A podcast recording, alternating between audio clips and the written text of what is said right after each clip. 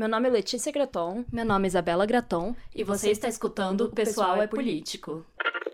You have to expect that there are going to be such dans l'ensemble, ça ne va pas bien du tout pour les femmes. We have to find some way to keep the rapists off the street.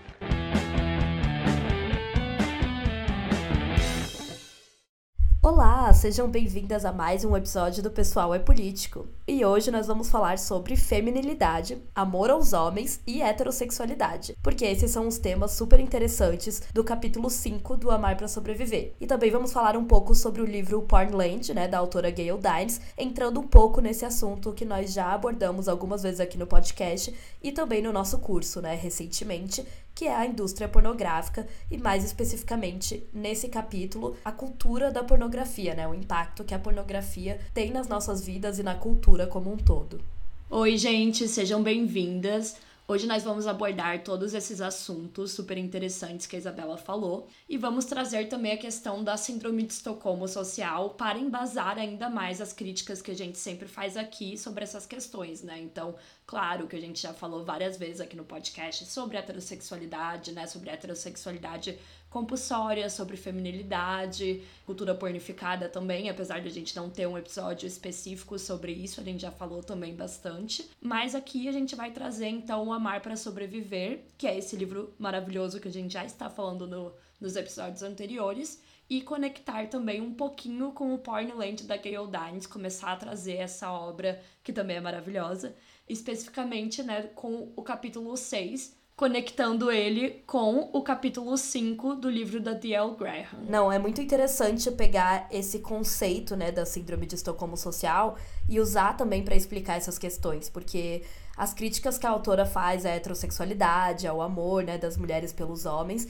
e à feminilidade já estavam presentes nos outros livros que a gente abordou aqui, né, nas temporadas passadas. A gente já falou muito, muito sobre isso, principalmente no Segundo Sexo, né, a Simone de Beauvoir, inclusive tinha uma visão bem parecida com a da Graham, assim, sobre o amor, né? Então, já são assuntos assim que a gente não vai falar, ah, estamos trazendo coisa nova hoje, entendeu? Mas a gente traz com certeza um olhar para esses assuntos que eu nunca tinha parado para pensar, né? Porque essa teoria da Graham, ela é muito baseada em autoras que já né, vieram antes dela e tal, mas traz uma visão um pouquinho mais específica, né? Um pouco diferente. E aqui eu acho que a tese do Amar para Sobreviver se concretiza e mostra toda a sua importância, né? Porque é um capítulo onde a gente vai ver questões assim mais práticas do dia a dia, de como isso acontece na vida das mulheres, sabe? Porque os outros ficam um pouco na base da teoria, assim, de certa forma. Com certeza, né? Porque a gente já falou aqui sobre a síndrome de Estocolmo social e quais são os indicadores dela. O nosso último episódio foi sobre isso, então se você não ouviu, corre lá para ouvir também para não ficar talvez tão perdida. O que, que é essa síndrome? Do que, que elas estão falando? Enfim. Mas nesse capítulo, a autora ela vai mostrar como que essa teoria explica algumas coisas que nós infelizmente consideramos como natural, né? E aí essas três questões são o que compõem, segundo ela, a identidade feminina, que é a feminilidade, o amor pelos homens e a heterossexualidade feminina. Cara, esse capítulo é sensacional, assim, gente. Particularmente é o meu favorito do livro, principalmente porque, como eu falei, eu acho que o início desse livro ele é mais teórico no sentido de que a Graham quer te apresentar a teoria dela, né? Então ela vai falando, olha, essa é a minha teoria, blá blá blá, isso que eu penso, é inspirada nisso, é inspirada aquilo. É mais assim, no sentido de que ela vai trazendo muitas outras autoras, experimentos, e não que ela não traga aqui também. Mas acho que esse é um capítulo que toca muito profundamente, assim, nas nossas vidas enquanto mulheres, né? E no fim a gente vai trazer um pouquinho do Pornland para vocês começarem a entender um pouco mais também sobre esse ótimo livro que Gente, quem não leu ainda, sério, a gente tá recomendando esse livro assim desde sempre. É verdade. É um livro maravilhoso. Todo mundo que quer aprender sobre pornografia, assim, eu recomendo demais. Inclusive, ele foi a grande referência, assim, do nosso curso e do meu TCC, de tudo que a gente faz sobre esse assunto, né? Porque a Gayle Dines é maravilhosa. Mas antes de começar a falar também sobre esses dois livros, vamos só dar alguns breves recados, né? Como vocês já sabem, a gente tem uma campanha de financiamento coletivo, então se você tem interesse em apoiar o nosso trabalho, é só entrar lá em apoia.se barra o pessoal é político e apoiar com qualquer quantia a partir de dois reais. Realmente, galera, qualquer valorzinho aí já tá valendo muito a pena. E vocês também podem participar do sorteio que a gente faz mensalmente, né, com livros feministas. Então é bem legal, porque uma vez por mês a gente faz sorteio, alguém recebe, a gente manda por correio e vocês recebem esses mimos aí em casa. E além disso, se você se interessa também por esse assunto, né, que a gente vai estar tá falando aqui hoje sobre a pornografia, e se você quiser participar, né, do nosso curso, porque a gente já fez uma turma recentemente, né? Acabamos ela algumas semanas Sim, atrás. Acabamos de terminar. E se você quiser participar de novo, a gente vai abrir uma nova turma no ano que vem. Não sabemos ainda exatamente em qual mês, né? Provavelmente lá para depois do carnaval e tal, porque a gente sabe, né, que no Brasil as coisas só começam depois do carnaval, então.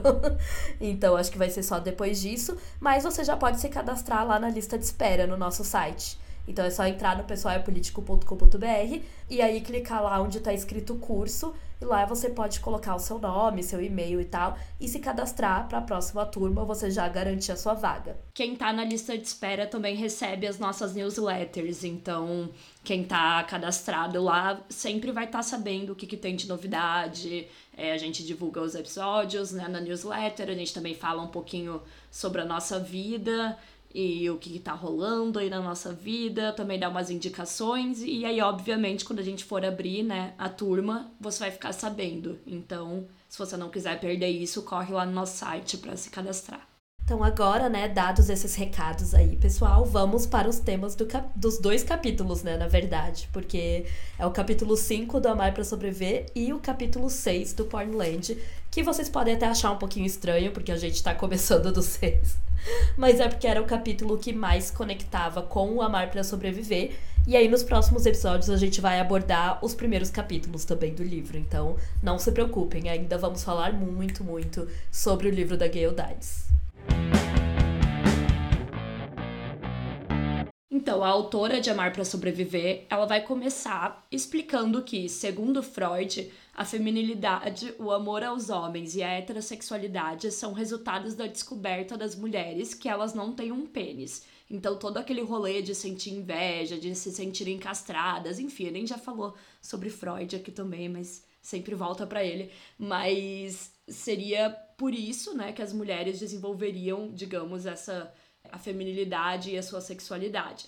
Enquanto as pesquisadoras feministas que vieram depois dele elas falaram que o que as mulheres tinham inveja, na verdade, era do poder que os homens tinham. Então elas reconheciam que esse poder vinha porque eles tinham um pênis, né? Então não seria de uma forma tão literal quanto Freud falava. Mas a autora vai trazer uma outra questão que até então não tinha sido teorizada, que é a possibilidade de que esses três fatores que compõem a identidade feminina sejam respostas à ameaça de violência masculina, que como a gente já falou aqui nos episódios passados, está sempre presente nos relacionamentos entre homens e mulheres. Ou seja, né, a gente não seria naturalmente feminina, assim como a gente já tá falando desde a primeira temporada que nada é natural, né, que tudo é construído socialmente, mas aqui em Amar para Sobreviver, a, a autora vai falar que a gente não seria naturalmente feminina, nem naturalmente atraída por homens ou heterossexuais, e sim que esse comportamento seriam na verdade construções sociais que as mulheres utilizam para sobreviver dentro do patriarcado,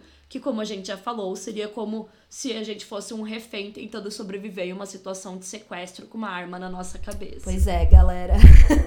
Não é a visão mais bonita, né, ou mais romântica e tal, sobre os relacionamentos, né, sobre o amor e tal. Como vocês bem sabem, aqui no Pessoal e Político a gente tá sempre criticando as coisas, então não venham esperando palavras muito positivas, né, sobre esses temas. É. e é claro que a autora, ela não vai estar tá falando assim que, ai, ah, você aí na sua casa não ama de verdade o seu marido ou o seu namorado, sabe? Não, ela não tá apontando o dedo e falando isso, né, para todas as mulheres heterossexuais ou bissexuais, né, que se relacionam com homens, né? Vamos deixar isso bem claro logo no início do episódio. É sempre bom pontuar. O que ela tá dizendo, né, é que pela forma como a sociedade existe hoje, com toda a misoginia, né, com todos os papéis de gênero impostos, não tem como saber se as mulheres são femininas, amam os homens e se relacionam com eles por causa dessa dinâmica, né, de refém e captor, que ela explicou nos outros capítulos, ou por uma vontade real, né? Por um desejo. E quando eu li isso, para mim fez muito sentido, né? Isso conectou com muitas questões da teoria feminista que a gente já falou várias vezes aqui, que a gente já estudou. Inclusive, né, ela vai falar sobre como a heterossexualidade não é inata, né? Que é um tópico bem polêmico e bem espinhoso aí, né? Porque muitas pessoas são contra essa visão também. Né? Pois é, a gente já falou muito sobre isso aqui no podcast, inclusive na página foi um dos assuntos que mais gerou polêmica. Nossa, sim. Enfim, rende, Verdade. galera, rende. Mas é isso, né? Bem isso que a Isabela falou, tipo, já é algo que está presente na teoria feminista toda essa questão de questionar, né, da onde que vem a heterossexualidade, o amor pelos homens, por que, que a gente se apaixona pelo nosso opressor e tudo mais.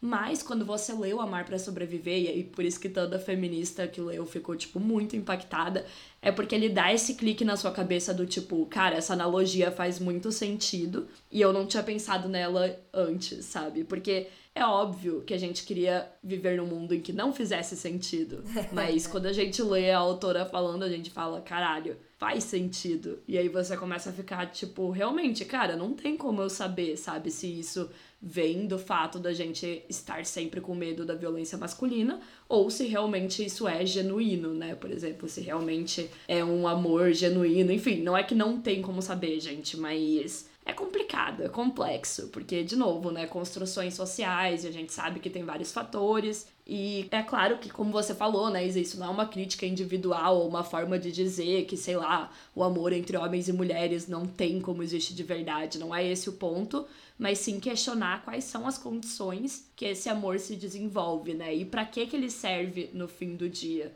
E aí eu acho que é bem interessante a gente levar isso, tipo, pros questionamentos da nossa vida mesmo, né? Tô lendo pela segunda vez esse livro, né, gente? Eu tinha lido ele em janeiro já.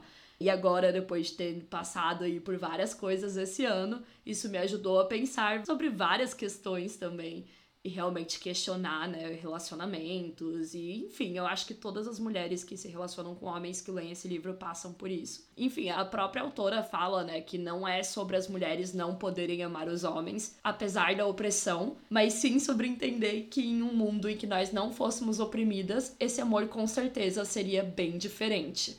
E é meio que o que a Simone de Beauvoir também já falava no segundo sexo, né? Só que aqui trazido de uma forma diferente. Então, né, gente, não dá para ficar falando, nossa, então a fulana não ama o namorado ou o marido dela de verdade, como a Isabela já falou, não é sobre isso, gente. Da mesma forma com a feminilidade, né, que, enfim, eu não tenho que avisar aqui, porque as nossas ouvintes são mulheres muito inteligentes, mas é claro que isso também não é um apontar um dedo para ações individuais de mulheres que escolhem seguir ritos né, da feminilidade, rituais impostos e tudo mais. E sim criticar em quais condições que esses rituais surgem, o que, que eles significam, por que, que a gente faz eles entender todos esses rolês, né, gente? Pois é. Inclusive, para mim, assim, esse livro é bem o contrário de você julgar as mulheres por isso, né? Total. Porque ela total. vai trazer Sim. uma visão bem mais empática, né? Que é falando, tipo, cara, essa mulher que é super patricinha, feminina, não sei o que lá, ela é assim porque ela tá tentando sobreviver nesse mundo, né? Que é algo que a gente já sabia, mas tendo essa ideia do, da síndrome de Estocolmo, isso fica ainda mais claro, sabe?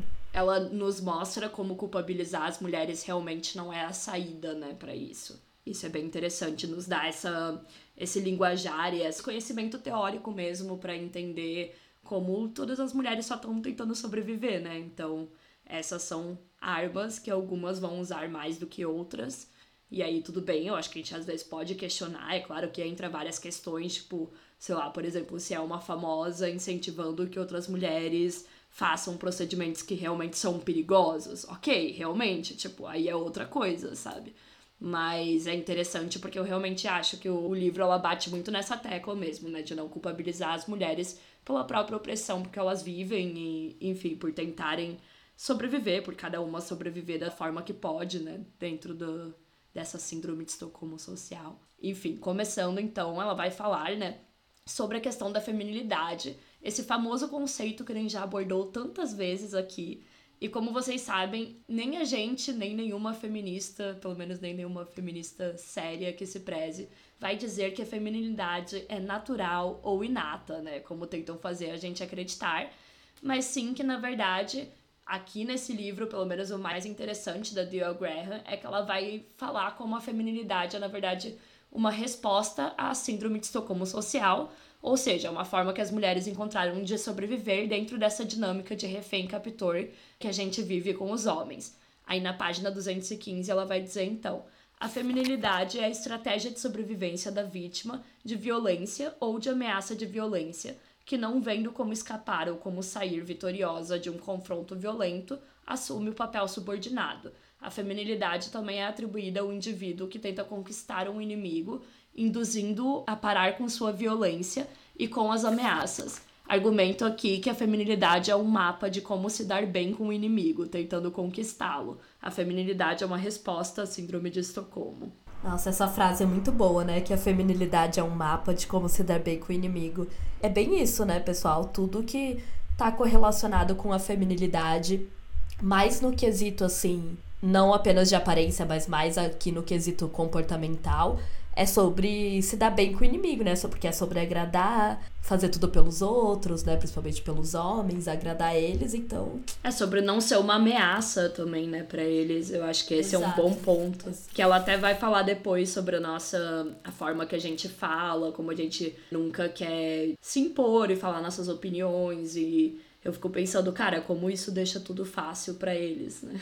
Né? E ela vai falar também sobre como os comportamentos femininos se assemelham a de outros grupos oprimidos, né? Ela traz umas pesquisas da autora Ellen M. Hacker, de 1951, que compara os comportamentos de pessoas negras com os das mulheres. E isso é bem interessante, né? Porque, enfim, faz bastante sentido se a gente está falando de pessoas que precisam sempre tomar cuidado e agradar as classes dominantes para sobreviver, né? Ou para ter uma vida minimamente decente, né? É muito aquilo, né? As pessoas dos grupos oprimidos sempre têm que ficar quietinhas, sempre têm que falar de forma menos assertiva, né? Porque se uma mulher fala de forma assertiva, ela já é vista como grossa e tudo aquilo que vocês sabem.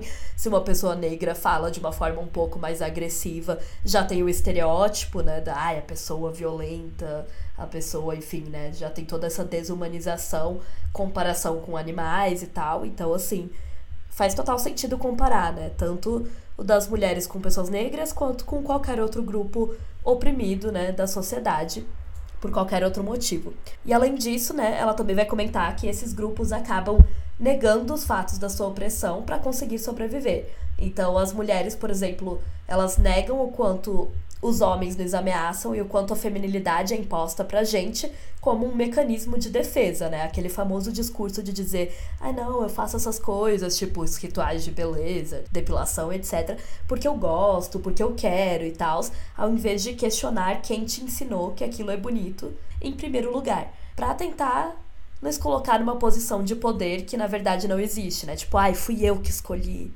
depilar o meu corpo inteiro, sabe? Porque eu gosto. enfim, como se não existisse toda Sim. uma sociedade e, enfim, Exato. marcas e publicidade, mídia, tudo isso que impacta, né? Então, na página 216, a autora explica a importância, né, dessa negação pra gente continuar vivendo, né, pra gente continuar sobrevivendo. Ela vai falar: as distorções cognitivas nos ajudam a gerenciar o terror e a manter a esperança de que, se amarmos os homens o suficiente, eles se unirão a nós deixarão de nos aterrorizar e nos tratarão com amor, não com violência e ameaças. Ai, que triste. Isso é bem triste, mas é verdade. A gente distorce as coisas para pensar que, tipo, pô, se, se eu der amor para ele, ele vai me dar amor de volta. E aí ele não vai ser violento como a maioria dos homens são com a gente, né? Sim, claro que você pensar, tipo, ah, se eu der amor para ele, ele vai dar amor de volta, isso deveria ser o normal. É, deveria mas ser o. Mas aqui entra num nível enfim, ele vai falar mais sobre isso depois da parte do amor mesmo, mas é mais num nível do tipo, ai, se eu amar ele, ele não vai me machucar, sabe? E aí ela vai mostrar então que a psicologia da mulher é a psicologia de um grupo oprimido e que as mulheres, assim como outros grupos oprimidos, acabam tendo mais conhecimento sobre os homens, o grupo dominante, do que sobre elas mesmas. E essa parte eu achei muito interessante porque, cara, é um fato, né? Nós somos treinadas para se atentar muito mais aos homens, ao que eles gostam, ao que eles querem, a como eles querem que a gente seja, digamos, do que nós mesmos e as nossas próprias vontades e os nossos próprios desejos, né? E isso faz com que a gente também internalize o que os homens pensam da gente. Como nós com comentamos aqui nos episódios anteriores sobre o complexo de Cinderela, as mulheres elas aprendem a se ver pelos olhos dos homens e não pelos seus próprios olhos, né? E por isso a nossa identidade é construída dessa forma, sempre pensando no outro, sempre pensando no que o outro quer, no que o outro acha bonito, no que o outro considera que dá prazer, enfim. E é isso que a autora vai considerar essa psicologia do grupo oprimido, né? Que é esse grupo que tá sempre pensando no grupo que é o opressor, digamos, ao invés de pensar nele mesmo. Eu fiquei pensando nisso até com relação à colonização, né? Se você parar pra pensar, isso é bem bizarro, tipo, nós costumamos saber muito sobre pessoas, por exemplo, da Europa, dos Estados Unidos. A gente tem muitas informações sobre a cultura dessas pessoas, sabe? Porque são as culturas hegemônicas, né? Então a gente vê na mídia, na TV, nos filmes, etc. Enquanto eles normalmente não sabem nada, só sabem o básico da nossa, né? Então. Sim, isso acontece certeza. com todos os grupos de oprimidos e opressores, eu acredito, né? E isso, obviamente, funciona da mesma forma para homens e mulheres, né? Se a gente parar para refletir, tipo, Ai, só pensar naquelas revistas toscas, tipo Capricho. Ai, o que, que os meninos pensam, sabe? Sem contar, né, que todos os pensadores, todos os filósofos, etc., foram homens, né? Os maiores que a gente estuda na escola, etc. A gente sempre vai tendo a visão masculina. Eu só fico lembrando das capas da Capricho com aqueles colírios feios. Ai, o que eles procuram numa É. mulher? Que eles procuram numa mulher? Tipo, a gente sempre quer saber o que eles acham, tá ligado? Agora, quando vem, sabe, homens fazer umas matérias do tipo, ai, o que, que a mulher procura? O que, que é ideal pra ela? Como agradar ela? É, tá um pouco se fudendo, né? Principalmente se a gente pensar também na questão do sexo, né? Que a, a Gayle Dines vai falar muito nesse capítulo. Ela fala da revista Cosmopolitan. As Cosmopolitans eram todas assim, né? Tipo, ai, como enlouquecer seu homem na cama e tal. O que fazer pra dar o boquete perfeito, sabe? Tipo, enfim, né? O contrário nunca acontece, né, gente? Porque as mulheres, né, os homens nunca estão interessados em saber a nossa opinião e como nos agradar. E o pior de tudo, que é o que a autora fala ali, a gente mesma não sabe, né? As nossas opiniões e não tem o autoconhecimento, né, necessário. E aí, para comprovar, né, todas essas questões da feminilidade e masculinidade, a autora cita um exercício que ela faz com os alunos dela em sala de aula. E aqui, se vocês quiserem fazer esse exercício, eu acho que seria bem interessante, né? E depois nos contem, ela pegava metade dos alunos ali de uma sala de aula e separava, né? Separava eles em dois grupos, pegava metade deles e pedia para eles anotarem as palavras que eles associassem com as palavras masculino e feminino. Aquele jogo de associação rápida, tipo, você não fica parando para refletir, sabe? É assim, anote as primeiras palavras que vêm na sua cabeça. E aí ela pedia para outra metade anotar as palavras que eles associavam com dominante e subordinado. A ideia é escrever a primeira coisa que vem na sua mente, sem parar para refletir, para analisar, para pensar tipo, ai, será que isso tá certo, será que tá errado, né? E o que ela percebeu foi que normalmente as palavras associadas a feminino e subordinado eram as mesmas ou praticamente as mesmas, né? Normalmente envolvia palavras como fraco, pequeno, dependente, inseguro, enquanto as palavras utilizadas para descrever masculino e dominante também costumavam ser as mesmas, né? Que era tipo forte, poderoso, corajoso, agressivo. É um experimento, digamos, bem. uma atividade, né? Bem bobinha, mas que diz muito, né? Sobre como o nosso cérebro conecta as coisas e tal. Então eu achei bem interessante. Ela fala também que quando tinha palavras que divergiam, né, no feminino e no subordinado, era porque o feminino, às vezes, eles colocavam algumas características positivas, tipo gentil, atencioso e sensível, que não estavam no subordinado. E que faz sentido também, né, porque as pessoas também conectam essas coisas com mulheres, né. Mas é importante ressaltar que esses comportamentos, mesmo sendo positivos, como, tipo, ser gentil, empático, etc., também são respostas à síndrome de Estocolmo, né? Que é o que ela vai falar. Porque as mulheres, elas precisam aprender, né? A serem mais cuidadosas, mais gentis, mais empáticas, etc. para agradar os seus captores, assim como os reféns de um assalto. Quem quiser fazer esse exercício aí em casa, gente, eu acho que seria bem interessante. Eu acredito que se uma mulher, por exemplo, já feminista, já com uma bagagem teórica e tal, feminista, fizer isso, talvez os resultados sejam bem diferentes. É verdade, eu fiquei pensando nisso enquanto eu lia. Mas aí eu também não sei o quão. Porque, né, obviamente ela faz, tipo, com jovens que não são tão é. É, politizadas ainda, mas mesmo talvez mesmo com quem já estuda isso, como é uma coisa muito rápida, né? Tipo, são as primeiras coisas que vêm na sua cabeça, talvez você não sei. Eu não testei para fazer esse exercício, mas eu achei super interessante essa ideia, porque ela ela fala muito dessa questão do subordinado, né, e do feminino e tipo do dominante masculino, então como as pessoas acabam relacionando uma coisa com a outra, né, querendo ou não. E é claro que, é como a Isabela falou, né, gente? A gente não tá dizendo aqui que necessariamente alguns comportamentos, como por exemplo ser gentil, ou afetuosa ou cuidadosa, são coisas ruins. É óbvio que elas podem ser muito positivas. Mas nós sabemos que no mundo patriarcal que a gente vive, mulheres muitas vezes precisam ser assim. E não só precisam, como isso também é explorado, né? Então, ah, você é afetuosa, gentil? Ah, então fique cuidando das crianças, sabe? Como justificativas para que a gente fique com o trabalho né, de cuidar das crianças, dos idosos, com trabalhos mais mal remunerados e tudo isso também. E há uma pressão para que a gente cuide de todos e de todas, né? Para que a gente nunca haja de forma mais, digamos, agressiva e para que a gente sempre concorde com tudo e que a gente sempre agrade a todos, né, gente? Então, feminilidade é basicamente isso. E um outro ponto interessante que a autora vai pontuar é que, como de fato as mulheres costumam apresentar características como as que são associadas ao termo subordinado, o que não significa que nós nascemos para ser subordinadas, né? Como a gente sempre fala aqui, não é uma questão de determinismo ou de algo que é natural, mas sim que nós desenvolvemos essas características justamente por sermos oprimidas. E aí na página 219 ela diz: se as mulheres, como um grupo, estão subordinadas aos homens, são cativas deles, é esperado que elas tenham essa psicologia. O trabalho de Jane Block, de 1976, esclarece ainda mais o fato de que, para as mulheres, a psicologia da subordinação é semelhante à psicologia da feminilidade, em seus aspectos positivos, síndrome de Estocolmo social. Em especial, a pesquisa de Block sobre as diferenças entre os sexos sugere que o comportamento das mulheres é caracterizado tanto pelos traços negativos atribuídos aos subordinados pelos estudantes, quanto pelos traços positivos atribuídos por eles à feminilidade. Considerados de maneira mais ampla, os resultados de Bloch corroboram ainda mais com a conclusão de que a masculinidade e a feminilidade são apelidos para dominação masculina e subordinação feminina. Nossa, essa outra frase também achei bem frase de impacto. Assim. Sim. De fato, né, gente? Quando a gente fala masculinidade, feminilidade ou gênero, papéis de gênero, enfim, a gente está basicamente falando dominação masculina e subordinação feminina, né? Porque é isso que esses papéis implicam.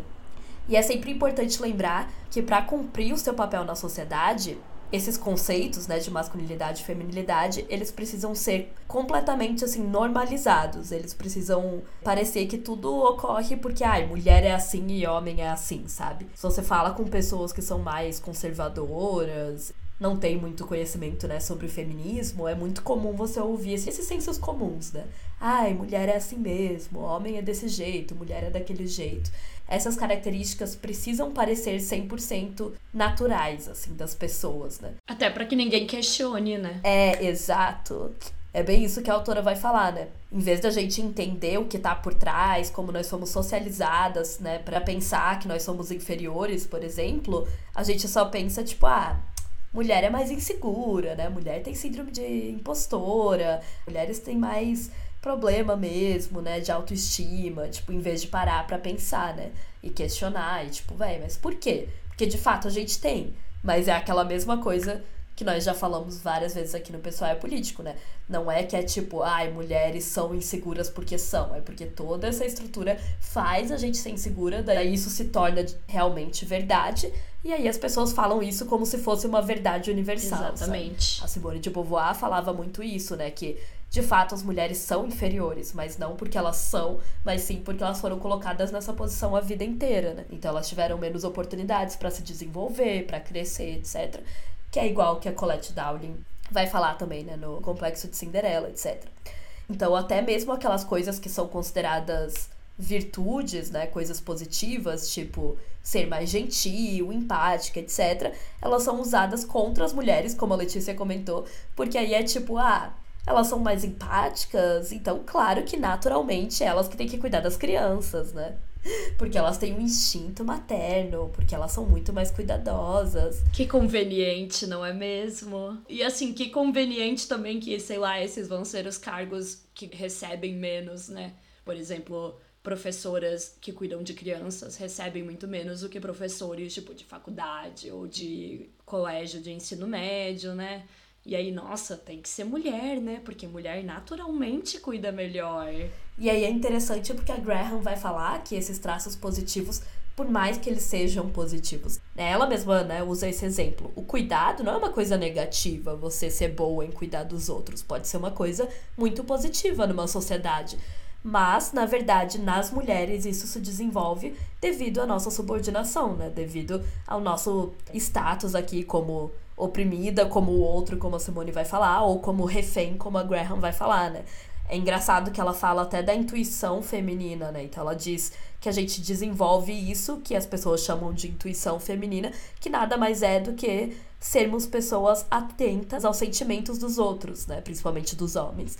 As suas expressões, mesmo não verbais, sabe? Então tem muito aquelas coisas que as pessoas falam, nossa, as mulheres são muito intuitivas, elas captam as coisas muito rápido, tipo, ai, sei lá, se o cara tá mentindo, esse tipo de coisa, sabe? Só que não é que a gente tem um superpoder, é porque a gente presta mais atenção no homem, porque, né, segundo a Graham, a gente quer agradar os nossos captores, né? Então, assim como um refém de banco quer deixar o cara que assaltou lá o banco feliz para que ele não mate né, as pessoas, a gente também quer deixar os homens felizes. Então, desde pequenas a gente vai aprendendo, tipo, ah, quando eu faço isso ele fica feliz. Ah, quando eu faço isso ele reclama. Então já vai captando, já vai entendendo melhor as expressões do cara, as caras que ele faz, esse tipo de coisa, e vai se moldando aos gostos. E isso tudo é muito de forma não consciente, tá, galera? Óbvio.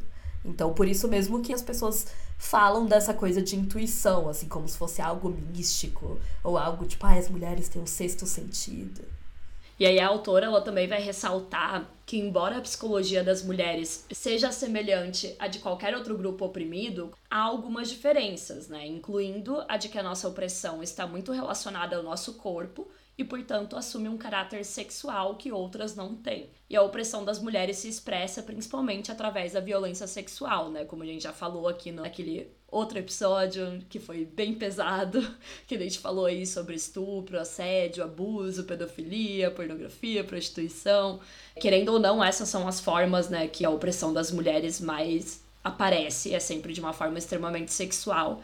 Então, nas páginas 224 e 225, ela vai falar: assim como o termo feminilidade tem sido utilizado idealmente pela cultura masculina para se referir aos comportamentos submissos das mulheres, e como, diferentemente do que acontece com outros grupos oprimidos, a opressão das mulheres tem caráter sexual, o conceito de feminilidade é impregnado de conotações sexuais que não costumam aparecer nos conceitos de opressão e síndrome de Estocolmo. As formas peculiares dessa opressão, por sua vez, moldam o caráter da resposta das mulheres à vitimização. Assim como a menina estuprada pelo pai se torna uma adulta promíscua, nós mulheres, enquanto grupo, acreditamos que nosso corpo deve favorecer aos homens e que nosso valor está, antes de tudo, em dar prazer a eles. As mulheres cujas ações são compatíveis com essas crenças são vistas como femininas pela cultura masculina. Por isso, enquanto a psicologia da mulher se assemelha de outros grupos oprimidos, de certo modo, ela também é, assim como a psicologia da feminilidade, idiosincrática a opressão baseada no sexo e na anatomia.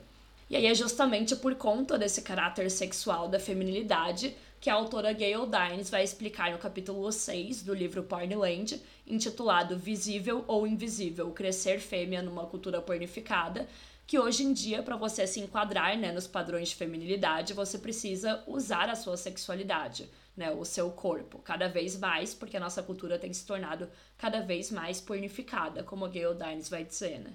É, para quem não conhece esse conceito, pessoal, a gente já falou dele algumas vezes, né, no Instagram. E acho que aqui também, em alguns episódios. mas cultura pornificada nada mais é do que essa cultura que nós vivemos no momento, em que a cultura pop foi ficando muito mais parecida com o pornô de antigamente, né? Enquanto a pornografia foi ficando muito mais violenta. Hoje, quando você vê um clipe tipo da Luísa Sonza, das cachorrinhas lá, você vai ver coisas que há uns 10, 15 anos atrás estariam na pornografia, né? Ao mesmo tempo em que a pornografia foi ficando mais extrema, né, com atos mais violentos contra o corpo da mulher, a cultura pop, principalmente os clipes, a música, os filmes também, né, as séries e tal, passaram a apresentar mais nudez e mais conteúdo explícito, né? E aí é uma cultura basicamente que a gente tá emergida, né, no momento em que o, o corpo da mulher ganhou muito mais essa característica, assim, de tipo, você tem que mostrar muito mais o seu corpo, sabe? Antigamente, porque ela vai até comparar a feminilidade atual com aquela que a Betty Friedan estudou né, nos anos 50, lá na mística feminina, mostrando como antigamente o que importava, né, para você ser uma mulher boa, digamos, feminina e tal, era você ser uma boa mãe, uma boa esposa, você saber limpar a casa, você saber cozinhar, etc, etc. E hoje em dia o que importa é você ser sexy, né? A gente meio que só mudou um pouco os modelos da feminilidade é, hegemônica. Ninguém tá dizendo que um é melhor do que o Exato. outro, gente. É óbvio que nenhum é bom, tá? Não é esse o ponto. É, até porque nenhum, nenhum estereótipo, né, de feminilidade é positivo. Mas analisando a cultura ao longo dos anos, a gente vai percebendo que é assim mesmo, assim. E claro que isso teve muito a ver com a liberação sexual, né, com todos os movimentos lá dos anos 60 e 70 de liberdade sexual, que as mulheres também participaram e tal. Mas também começou com isso, mas as mulheres não conquistaram o que elas queriam ter conquistado, né? Que era uma liberdade de fato que envolve, né, direitos sexuais e reprodutivos, né, aborto legalizado, aborto seguro, esse tipo de coisa, que era o que as mulheres queriam, além de, claro, né, o direito de poder fazer sexo quando elas quisessem, com quem elas quisessem, sem ter todo esse tabu, essa coisa de só ter que ser no casamento, etc. Mas o que a cultura neoliberal de hoje em dia virou não foi isso, né? Não foi um mundo realmente igualitário, mas sim um mundo muito mais voltado para os mesmos ideais que tem na pornografia, né? Que é de ver o corpo da mulher como um objeto e a gente tem que passar a se sexualizar muito mais para sermos vistas enquanto femininas, né? Se você pegar uns clipes, por exemplo, dos anos 2000 até 2010, é claro que as meninas se hipersexualizavam, mas não era tanto, sabe? Não era com uma frequência tão grande e com cenas tão explícitas quanto tem hoje em dia, né? Isso é bem resumido o que é a cultura pornificada, né? Mas é isso que eu falei, sabe? É claro que a gente não tá falando que, sei lá, as mulheres têm que voltar a limpar a casa e cuidar dos filhos para resolver esse problema, né? Mas é sim que a gente tá comparando e mostrando que na verdade é só um novo tipo de feminilidade, né? Só um novo padrão. Muitas pessoas acham que o fato de a gente ter ido de um padrão para o outro quer dizer que, sei lá, a sociedade evoluiu de certa forma, sabe? Porque, ai, agora as mulheres podem mostrar o corpo, sendo que não, ele é tão ruim quanto o anterior. É claro que aqui a gente está falando só dos padrões em si, né, gente? Não da questão de realmente ganhos de direitos que podem ter ocorrido de uma época para outra. A gente está falando do, que é considerado ser mulher. Mas enquanto tiver esse padrão, né, do que é ser mulher, não é porque, ai, é porque agora tem esse viés de tipo, ah, elas fazem porque elas gostam, sabe? Elas fazem porque elas querem que a gente sempre critica aqui, né? Como vocês sabem. É, se você estiver se perguntando o que é a cultura pornificada, é só. Eu ia falar ligar a TV, mas eu acho isso meio old school. Eu mesma nem tenho TV. Mas é só você ir no YouTube e ver os clipes mais recentes, né? É, então, em toda série, em todo filme também, né? As mulheres sempre têm que mostrar o corpo hoje em dia, né? Senão, parece que a gente não tem sei lá, que a gente não tem propósito ali, que a gente não tem valor, que né? Que a gente não existe, então, né, basicamente. Que a gente não existe, é. é, que é o que a Dailis vai falar nesse capítulo, né? Ela mostra como as meninas jovens, hoje ela só tem duas opções. Ou elas são sexys, né, e esse sexy, óbvio, né, foi definido pelos homens, e hoje em dia envolve coisas do tipo incorporar aspectos da estética pornográfica, né, nas suas roupas, em tudo na sua aparência, né? Usando roupas justas, roupas curtas, mostrar bastante do corpo, é postar muitas fotos, né? Se hipersexualizando hoje em dia nas redes sociais, usar acessórios que remetem ao BDSM, né? Porque não sei se vocês já perceberam, gente, mas isso tá na moda também, né? Usar aqueles acessórios que, tipo, parecem coleira, aqueles harness, esse tipo de coisa. Está sempre super depilada, né? Assistir pornô, claro, para você ser uma mulher legal, empoderada, super feminista, liberal, etc estar disponível para fazer sexo casual, né, no primeiro encontro, enfim, quando o cara quiser, ou você é basicamente invisível, né, não consegue arranjar um namorado marido. E antes que alguém venha falar, ai, gente, não é tão assim. Aqui a gente tá falando do geral, né, da cultura no geral. É claro que vai ter um homem ou outro que destoa disso, que não se importa com essas coisas e tal, mas isso assim, falando no geral mesmo, né? Eu acho que uma boa série para ver isso, por exemplo, é Euforia, né, que tudo bem, é muito exagerado, bem mais exagerado do que foram as nossas adolescências, mas eu acho que é interessante porque ela mostra muito isso, né? Inclusive, a gente já falou sobre essa série lá no Instagram, assim. Ah, ela mostra super as meninas, tipo, assistindo pornô pra aprender o que fazer e usando as roupas, né? Que nem você falou dos acessórios de BDSM, né? Tem uma das personagens que usa essas roupas. Claro que, de novo, né, gente, é muito exagerado. Não acho que alguém vai pra escola daquela forma. Tem até os memes, mas eu acho que é um bom exemplo de, tipo o extremo, que claro que vai ser diferente, e é claro que também depende da bolha, né? Então eu sei que, por exemplo, se a gente for nas bolhas evangélicas, não vai ser assim. Mas ela tá falando da cultura pop, né, no geral, e principalmente no caso da Gayle Dines, Estados Unidos, né? Mas obviamente também repercute aqui. Contextualizando, né, gente? Ela é uma professora universitária de Boston, se eu não me engano, né, dos Estados Unidos. E também a gente sabe que ela tá falando de jovens, né? Então, assim, Antes que vocês venham falar, ah, não, mas meu namorado não liga, blá blá blá. Acho que a maioria das mulheres que nos ouvem tem 20 e poucos, né? Como na nossa idade, mais ou menos, nós temos 26.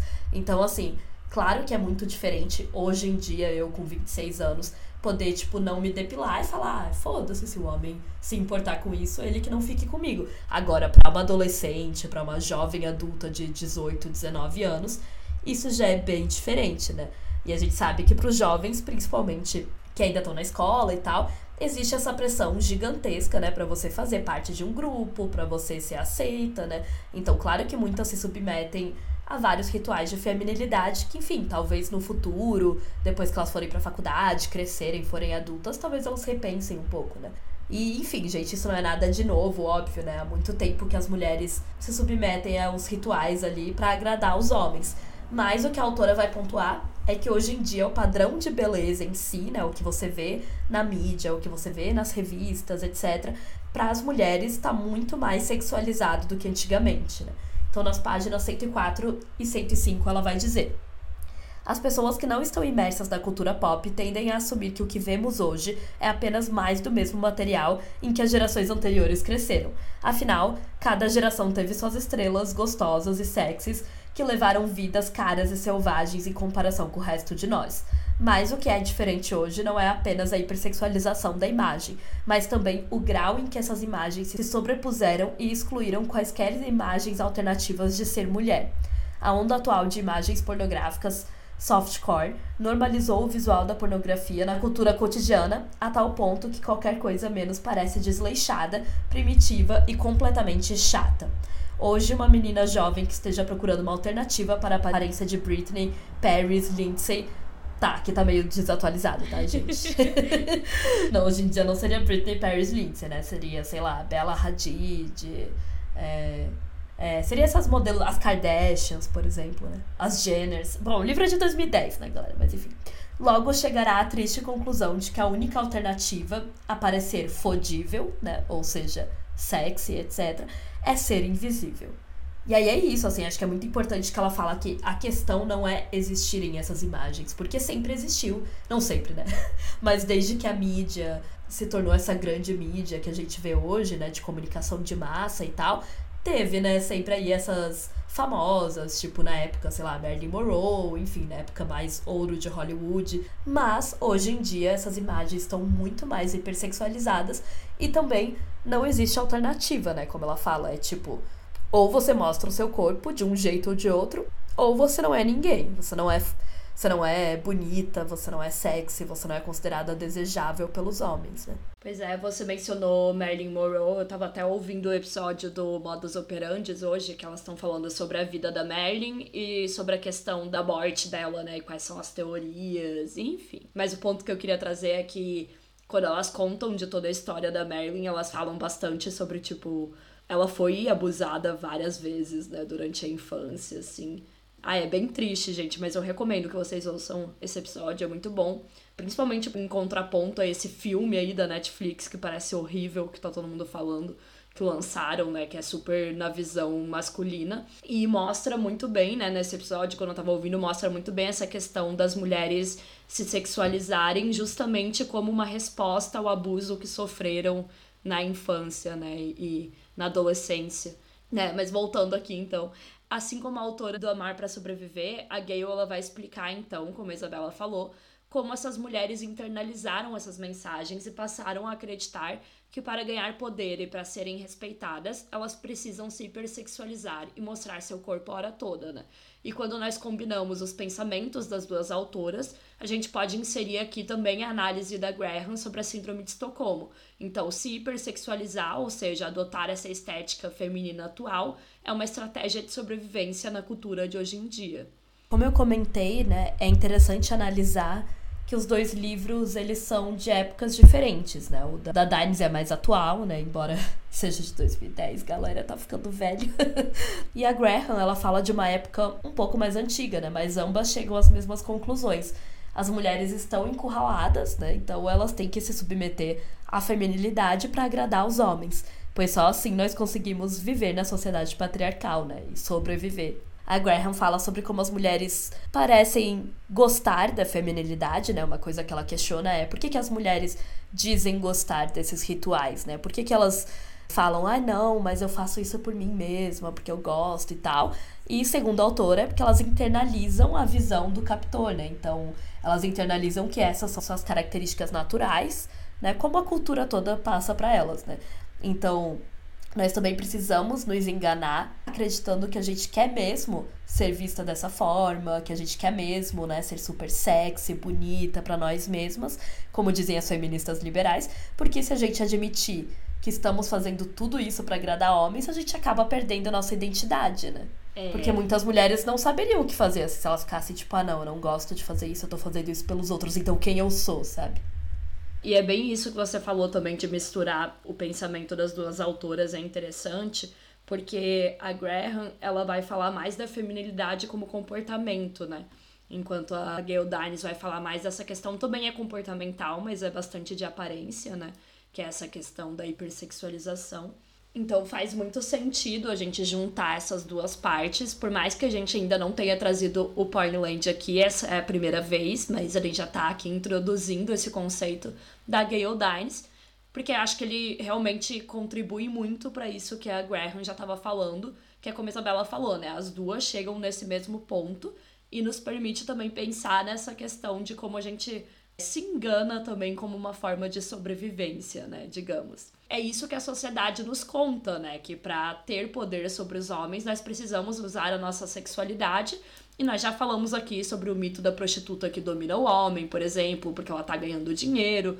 E obviamente a gente sabe que esse poder adquirido através da sexualização é uma falácia, né? Tanto que homens não precisam fazer essas coisas para serem poderosos mas ele parece ser real e ele também é muito vendido pra gente como real, né? Como um dos únicos poderes, digamos, que as mulheres têm. Que é muito triste. E como a Dines comenta na página 102, então, as mulheres de hoje ainda são cativas das imagens que acabam por contar mentiras sobre as mulheres. A maior mentira é que estar em conformidade com essa imagem hipersexualizada dará às mulheres poder real no mundo já que em uma cultura pornográfica nosso poder está, dizem, não em nossa capacidade de moldar as instituições que determinam nossas chances de vida, mas em ter um corpo gostoso que os homens desejam e as mulheres invejam. Na atual cultura baseada em imagens, não há como escapar da imagem e não há trégua de seu poder quando ela é implacável em sua visibilidade. A Dines ela vai pontuar que a gente vive em uma sociedade extremamente imagética, né? E que essas imagens têm um impacto tão grande na nossa psicologia, né? na nossa cabeça, que nós passamos a acreditar que devemos parecer com elas, né? Se você vê apenas esse tipo de mulher na moda, né? Essa mulher sexy, enfim, que mostra muito do corpo, que usa roupas curtas, etc. Você vê tudo isso na moda, no Instagram, nos filmes, nas séries, etc. Claro que você vai querer ser assim também, né? É o que a gente sempre diz sobre o padrão de beleza. Se você quer romper com ele de alguma forma, por exemplo, né, deixando de se depilar, ou cortando seu cabelo bem curtinho, ou raspando a cabeça, por exemplo, você sempre vai se olhar no espelho e se achar estranha e feia e inadequada, porque você vai olhar e você vai falar, ué, isso não, sabe, não parece com o que uma mulher deveria ser. É, na verdade, não sempre, né? Mas é o, ponto de, tipo, você tem que trabalhar para mudar isso, né? Exato, é. Tipo, a princípio, entendeu? Das Sim. primeiras vezes que você se vê. Eu acho que eu já falei, né, algumas vezes sobre a minha experiência com parar de me depilar. E das primeiras vezes eu achava feio, gente. Não é como se virasse uma chavinha do nada, sabe? não parece bonito, elegante e tal, porque não é o que a gente vê por aí, né? Então é por isso que muitas mulheres falam: "Ah, eu odeio pelos. Nossa, fico tão mais bonita, toda lisinha, não sei o que lá. Ai, mas não é pelos outros, é por mim, sabe? É só porque eu pessoalmente odeio, mas tipo, por que será, né? E aí, né, como a Letícia falou ali naquele trecho, a gente é alimentada essa ideia, né, essa mentira de que se a gente seguir todos esses ritos, se a gente fizer tudo isso, se portar dessa maneira, utilizar esse tipo de roupa, etc., a gente vai ter uma espécie de poder na sociedade, né? É uma mentira, né? De fato, porque não é um poder de verdade. Até porque, né, gente, hoje em dia, se praticamente toda mulher já faz isso, então gente já teria que estar numa revolução feminista, né? Exato, já teria que estar, nossa, sem feminicídio, sem estupro, sem nada. Mas não é assim. Mas também não quer dizer que não existem privilégios, né, para as mulheres que seguem todos esses ritos. É óbvio que existem, senão não faria sentido elas fazerem, né? Não faria sentido ser uma estratégia de sobrevivência, né? Se não ajudasse a sobreviver. A gente sabe que ajuda até certo ponto. Exato. Que, aí, que é muito legal que isso vai interseccionar com o que a Graham fala, né? Questionar até que ponto isso está nos ajudando mesmo, isso está nos ajudando a sobreviver ou não, sabe? É, então nós mulheres, né, que seguimos isso, eu vou falar nós porque, enfim, eu e Letícia não somos hipócritas também, a gente tem uma aparência bem feminina e tal. e tem a questão do comportamento também, né? Não é só aparência. É, a feminilidade vai para muito além da aparência, mas só falando na questão assim de aparência.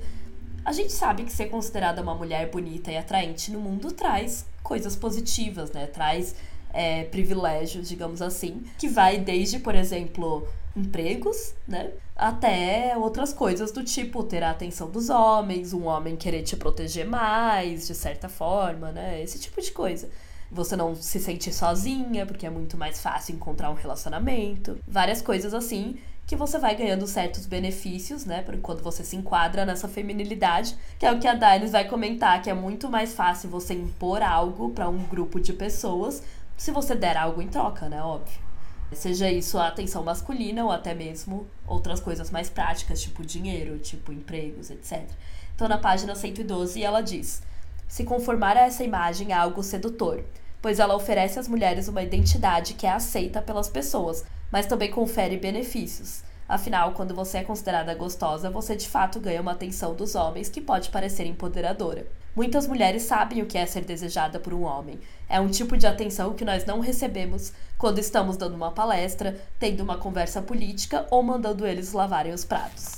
Esse tipo de atenção parece lhes conceder um poder, porém ele é efêmero, visto que, devido à cultura ponificada, os homens estão cada vez mais vendo as mulheres como substituíveis. É meio que o que ela fala, assim, não é que não existem esses benefícios, óbvio que eles existem, mas eles são efêmeros, né?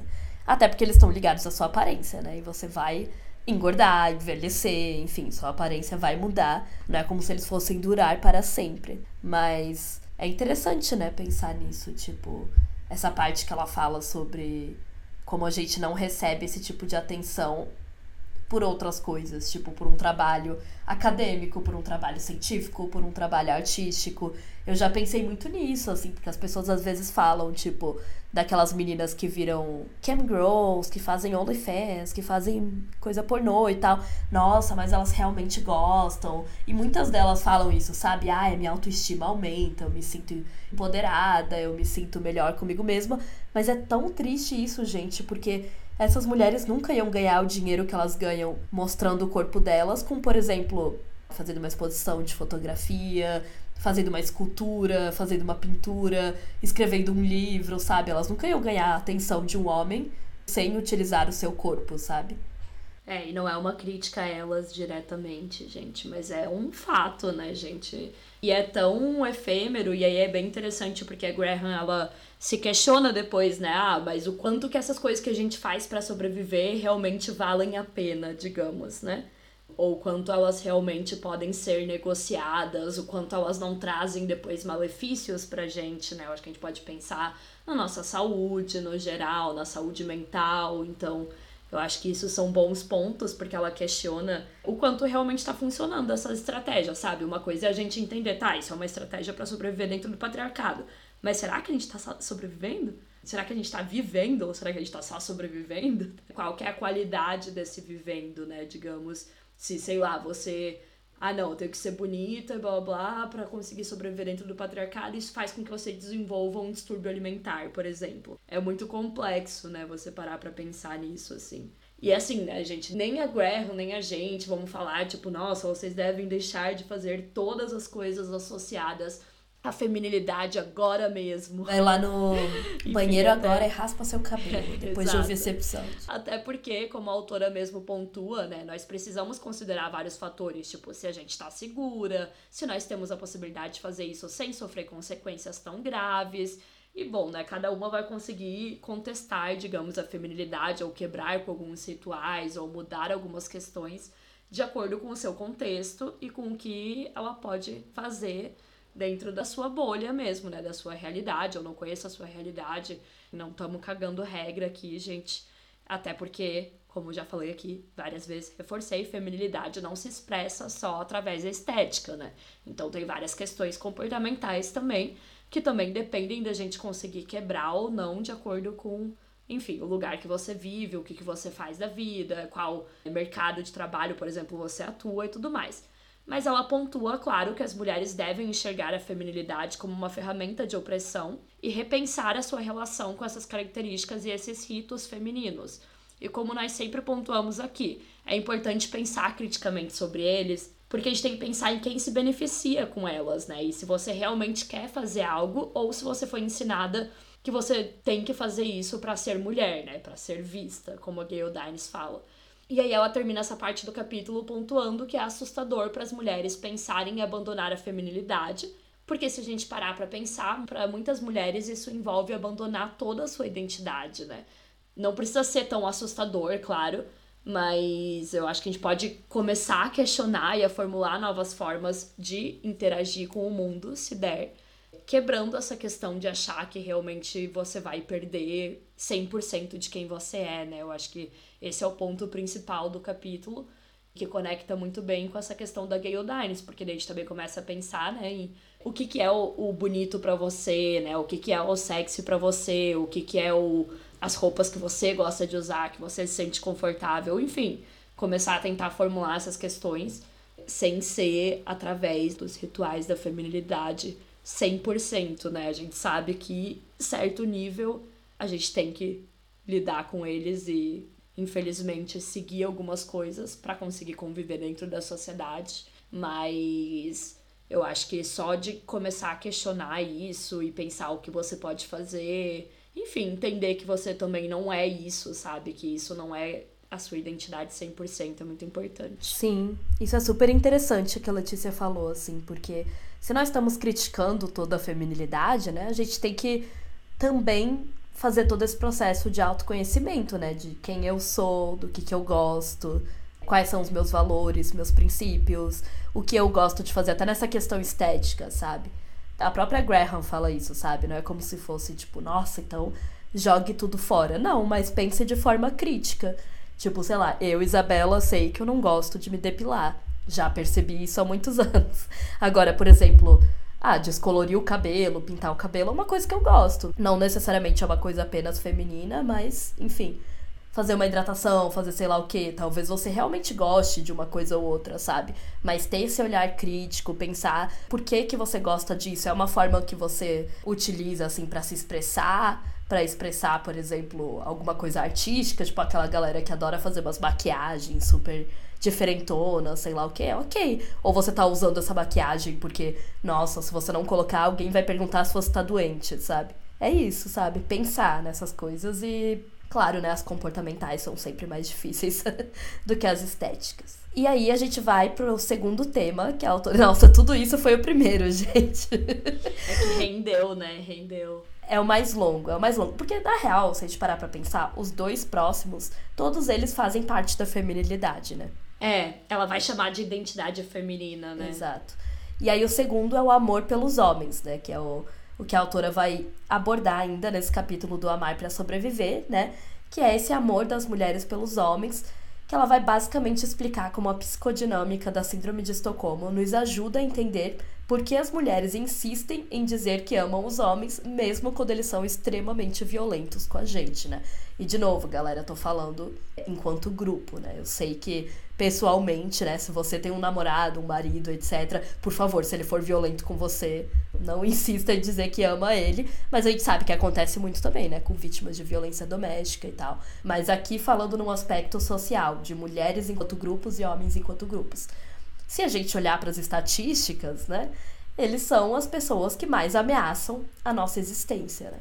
Que mais nos violentam, que são extremamente agressivos com a gente, né? Então, Exato. é bizarro se você parar para pensar, né, como ela mesma comenta o tanto de mulher que diz amar homens, o tanto de mulher que é heterossexual, que se expressa, né, que tem identidades heterossexuais e tal, né? E para ela, né, para autora, essa necessidade de amor e de conexão surge da nossa necessidade de proteção e segurança contra a violência masculina. Ironicamente, é a própria violência deles que faz a gente amar eles, né? E não porque a gente gosta de, de ser violentada, mas porque a gente acredita que se amarmos eles, nós vamos ser mais bem tratadas, que eles não vão nos violentar se nós dermos amor. E também que eles vão nos proteger da violência de outros homens, né? E isso é algo que a gente já falou bastante lá na temporada passada, né? A gente trouxe a visão da Simone de Beauvoir sobre os relacionamentos românticos. Então, se você não ouviu, eu super recomendo que você vá lá ouvir também. O episódio é o 47, que é o que a gente fala sobre os relacionamentos, né, entre homens e mulheres, relacionamentos românticos, e é um ótimo complemento para esse daqui. Sim, ele é muito bom, gente. Se vocês não ouviram ainda, vão lá ouvir, porque a Beauvoir tem uma visão muito interessante sobre essa questão do amor, que tá muito alinhada, né, com o que a Graham fala também. Eu acho que é um complemento bem legal, né?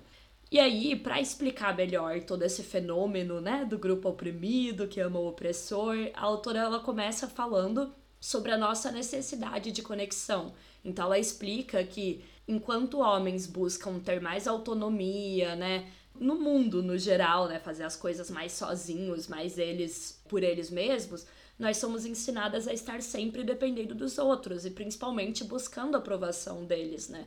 Pode ser claramente visto já no capítulo anterior, porque ela dá vários exemplos de coisa que mulheres fazem, tipo negar sua própria raiva e coisas do tipo, para manter um relacionamento, né? Até porque as mulheres que são responsabilizadas quando os relacionamentos acabam, né? E elas crescem a vida inteira ouvindo que precisam ter relacionamentos. Então é uma coisa muito mais séria e muito mais importante para as mulheres, né? Então acho que já começa daí essa questão de necessidade de conexão nesse sentido de precisar ter alguém, né? Que ela começa tipo explicando que para as mulheres isso é muito mais forte do que para os homens. E isso já começa a explicar por que a gente vai atrás, né, de se relacionar com os nossos próprios opressores. É, pois é, galera. A gente já falou bastante disso nos episódios sobre o complexo de Cinderela, né? E faz total sentido, porque as mulheres realmente colocam muito, né, do seu valor no fato de ter alguém do seu lado ou não. Ela chega à conclusão de que essa necessidade de conexão através do relacionamento romântico, porque é isso, né? Nossa cultura valoriza muito mais o relacionamento romântico do que amizades, etc. É muito maior nas mulheres do que nos homens, justamente porque é uma resposta à violência masculina ter um homem do nosso lado passa uma ilusão de segurança, né? De que nós seremos protegidas tanto dos outros homens quanto deles, né? Porque a gente acredita, não, meu namorado, meu marido nunca faria isso comigo, né? Segundo a autora, é possível perceber isso através das diferenças nos discursos entre homens e mulheres. Então, na página 233, ela fala: o estilo de comunicação dos homens ajuda a manter uma hierarquia de dominação e propiciar a eles status dentro dessa hierarquia. O estilo de comunicação das mulheres serve tanto para comunicar aos homens que elas não estão disputando a dominância, quanto para estabelecer um vínculo com eles, um vínculo cujo propósito é eliminar a violência das interações entre homens e mulheres e estimular os homens com quem as mulheres estão interagindo a protegê-las das violências de outros homens enquanto eles lutam por dominância. Então, basicamente, até mesmo a nossa forma de se comunicar, de falar com os homens, é para dizer, tipo, não estou competindo com você, não estou querendo te dominar e por favor me proteja, me deixe segura, sabe? Ela reforça, né, que o jeito que a gente se comunica, que a gente fala, que a gente que a gente dá as nossas opiniões é sempre como se a gente quisesse indicar que a gente está ali aberta, sendo receptiva, mostrando que a gente não quer competir com eles, né? Que a gente não tá dentro de uma hierarquia competitiva. E é justamente isso que, se a gente for pensar, faz com que muitas mulheres não consigam ser assertivas ou falar o que pensam, coisas que nos prejudicam em lugares como ambiente de trabalho, manifestações políticas e todo esse tipo de coisa, né? Se você for pensar nas consequências desse tipo de comunicação. E tem vários linguistas que estudam isso, gente, tipo a questão de homens interromperem muito mais mulheres também ao falar, e toda essa questão de como cada gênero se expressa, né, e fala. E aí a autora ela termina explicando que muitos pesquisadores acreditam que essa necessidade de conexão feminina poderia ser uma qualidade boa, assim como a gente falou das outras questões da feminilidade, né? Principalmente porque ela nos permite ter mais empatia pelo outro. Afinal, a gente quer se conectar mais com o outro, então a gente tá mais aberta aos relacionamentos, né? A ouvir as pessoas e tudo mais. E na teoria, isso parece muito lindo e muito legal.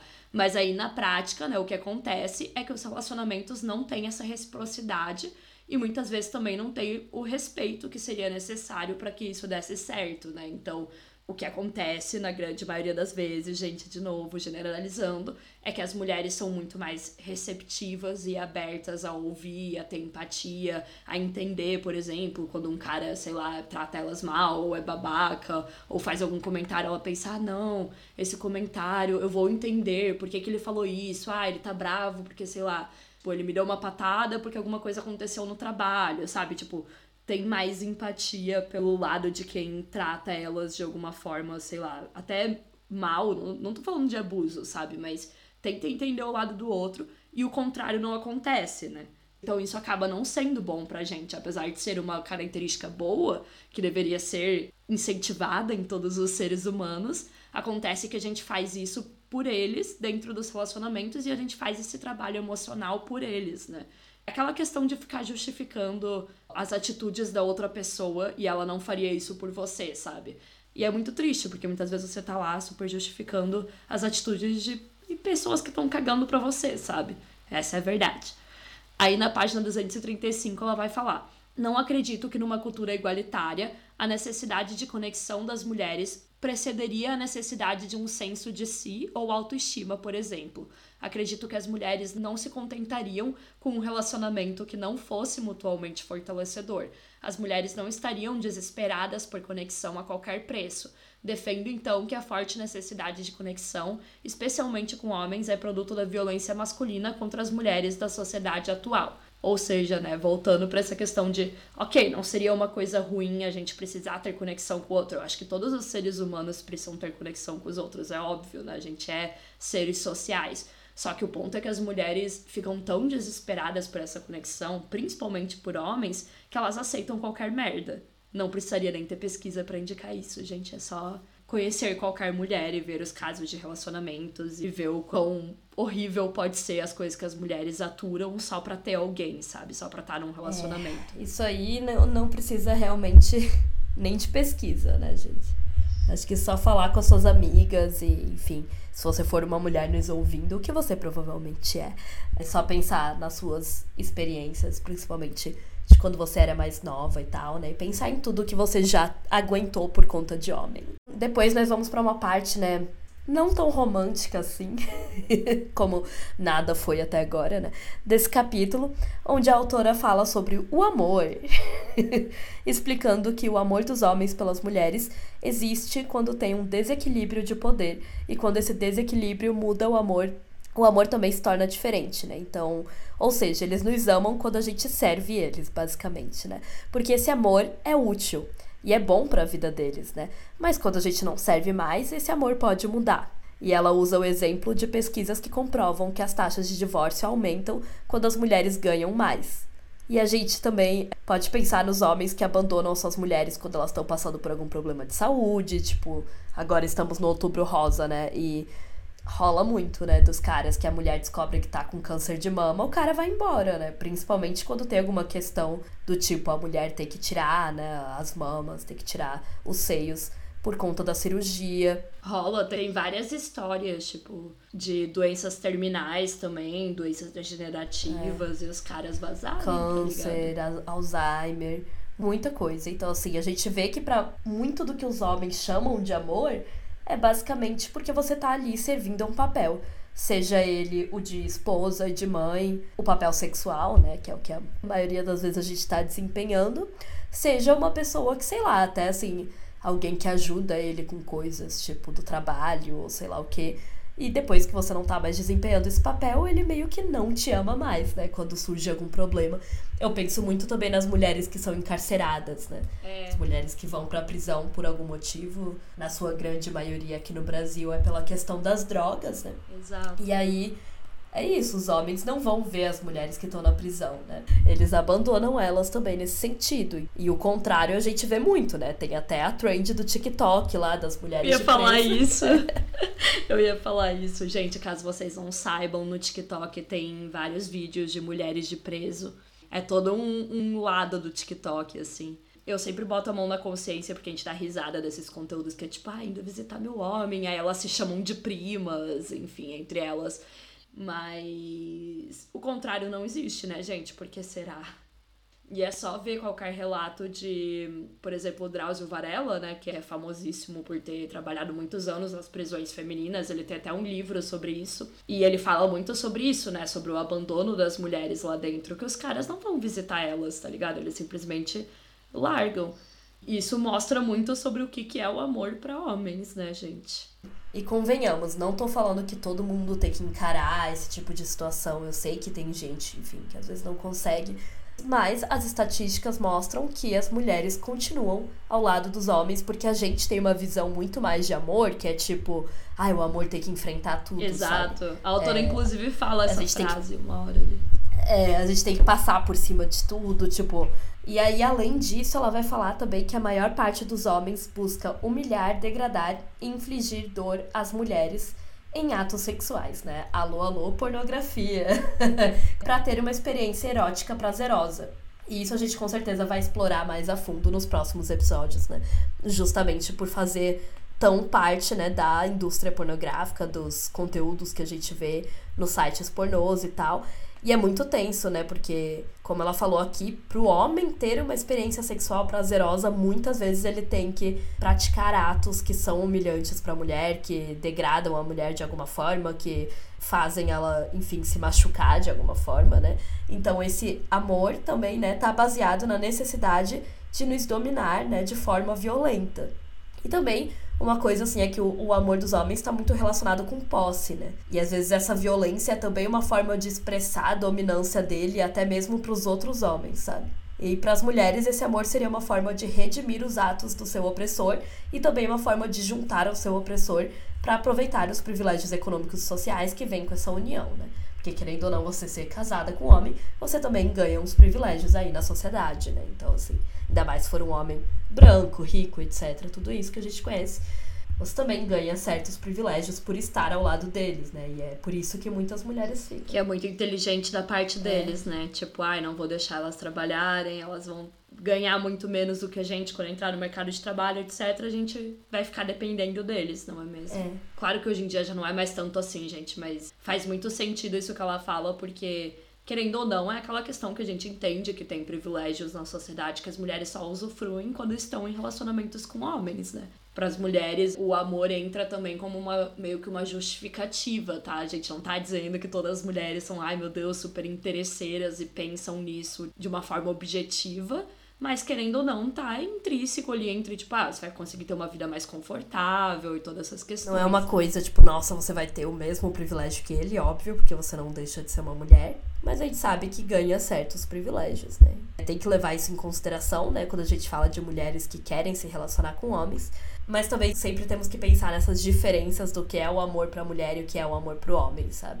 pra mulher tá muito mais baseado nessa abnegação, né? Nessa coisa de você fazer tudo pelo outro, você cuidar do outro, você dar tudo que você tem para aquele cara, etc. Enquanto pro homem realmente tá muito mais ligado com posse, com dominação, né, com ser um homem que tem aquele objeto sexual que mostra para os outros, olha, eu conquistei esse objeto aqui, agora ele é meu, né? Pois é. A gente falou bastante sobre isso no episódio sobre o amor, né? O 47 da temporada passada. Recomendo, é Exato, ótimo. Exato, aquele episódio é bom. E um outro ponto também que a autora vai falar, que eu achei bem triste e interessante, é que as mulheres acreditam que os seus relacionamentos são igualitários, né? Isso acontece porque, segundo os estudos, quando as pessoas elas creem que elas não vão encontrar algo melhor, que elas não têm outras alternativas melhores, né? Elas ficam no relacionamento delas e elas passam a acreditar que esse relacionamento é mais igualitário do que ele verdadeiramente é. Então, com o tempo, né, como o tempo vai passando e tal, e você vai acreditando, tipo, ah, você não encontraria alguém melhor do que ele.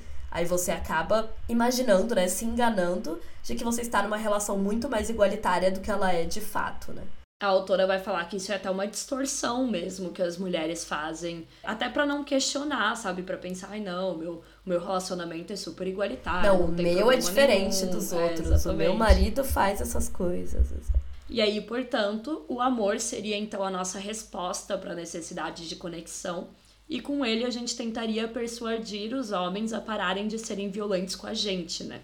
E aí é claro que ela vai explicar também que esse amor dentro da síndrome de Estocolmo, ele não é o único que existe, gente, ainda bem, né? Claro que o amor pode existir em condições saudáveis, onde os dois se ajudam, onde os dois são parceiros, a gente não tá duvidando disso, galera. Mas o amor que surge como uma resposta ao terror dentro da síndrome de Estocolmo social, ele acaba sendo um mecanismo de proteção dentro dessa síndrome. E ele seria muito mais comum na sociedade, visto que essa síndrome de Estocolmo social é a norma, né, gente? Então é o mais tradicional, digamos, né? E paradoxalmente, é essa tentativa de proteção que faz com que as mulheres ofereçam serviços domésticos, emocionais, reprodutivos e sexuais para os seus opressores. Nessa tentativa de conexão que você precisa ter, que você é desesperada por ter esse relacionamento, você acaba oferecendo todos esses serviços de bandeja para os caras, né? Então, o nosso amor para os homens, ele serve muito bem, né? Como a gente falou, essa utilidade para o patriarcado, porque se a gente acredita que a gente está fazendo por amor, é mais fácil de nos dominar e é muito mais fácil, né, de, de fazer com que a gente faça as coisas por eles em nome do amor. Entender a síndrome de Estocolmo nos ajuda a entender melhor por que as mulheres se sacrificam tanto nos relacionamentos e também nos ajuda a ter uma visão que não culpa as mulheres que usam essa tática, né? E aí, quando a gente pensa também nessa questão do trabalho, a gente pode pensar em todo o trabalho que não é remunerado, né? Que é esse trabalho de cuidado feito dentro de casa, cuidado com os filhos e tudo mais.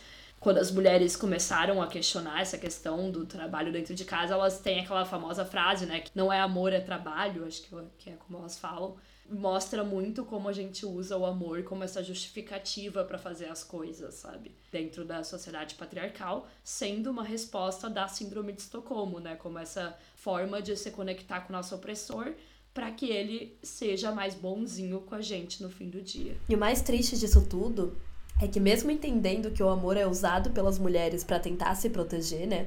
O que a gente sabe hoje em dia é que ele com certeza essa tática com certeza não funciona, né?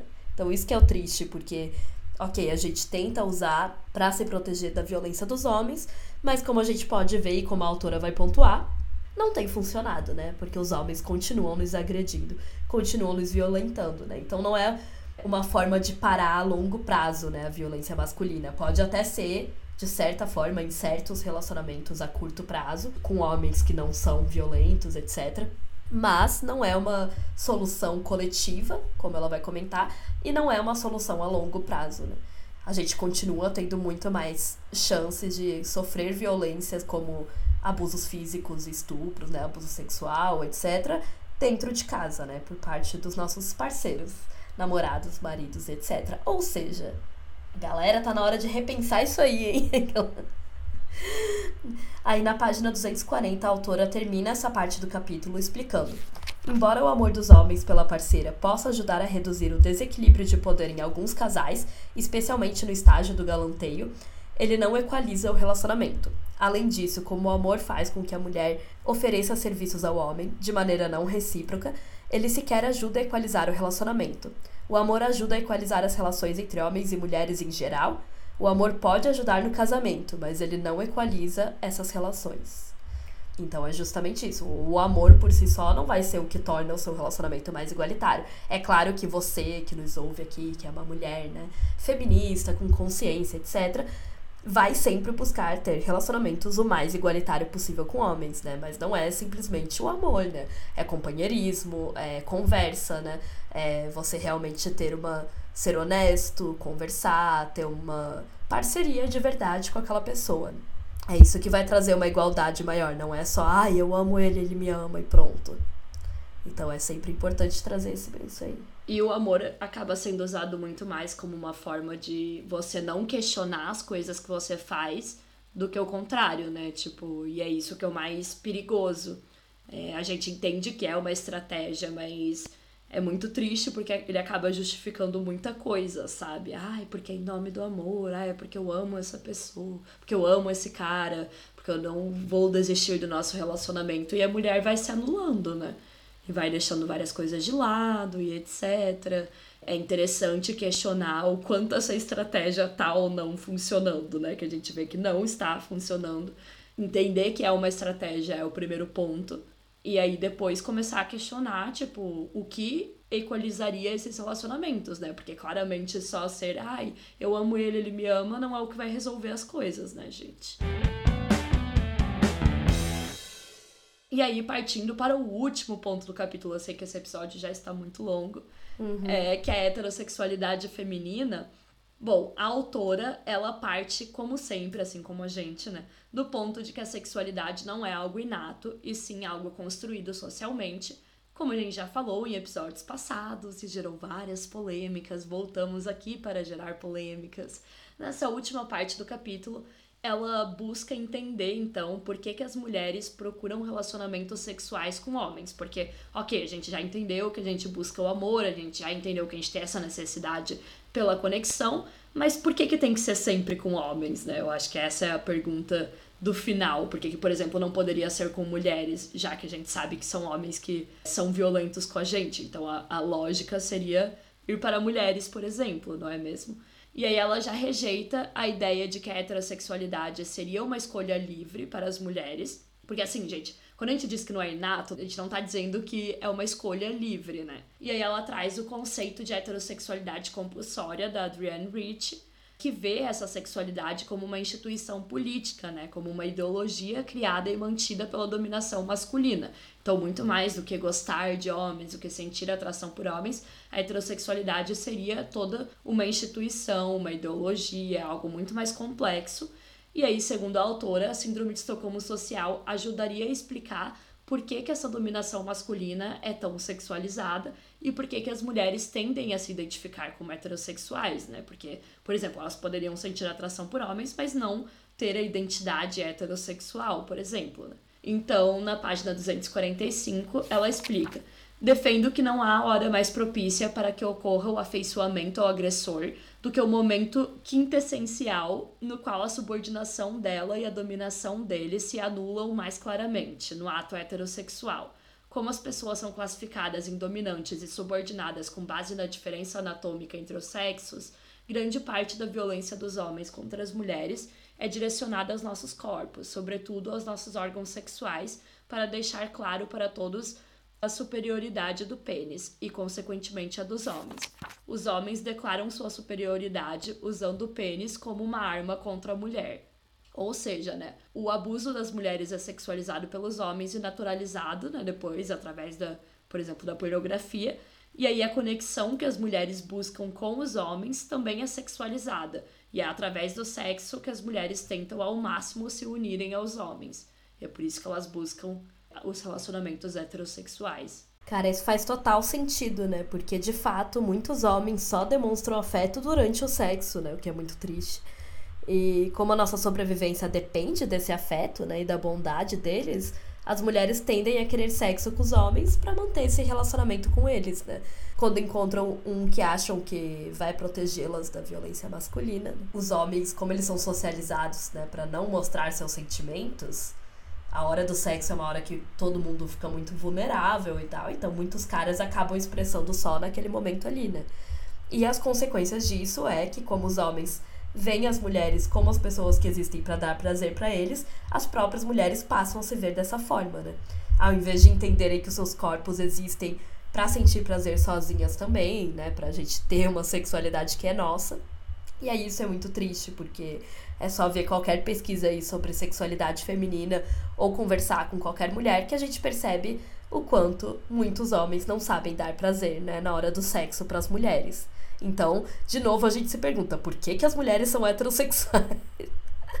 Eu acho que a síndrome de Estocolmo vem para explicar muito bem essa questão, né? Porque, cara, se você vê as estatísticas sobre o gap do orgasmo e tal, né? Com, como a maioria das mulheres não gozam durante o sexo com homens, mas gozam sozinhas ou em relacionamentos com outras mulheres, a gente se pergunta, né? Por que, que a gente ainda tá tentando? Por que, que a gente ainda, ainda dá trela para eles?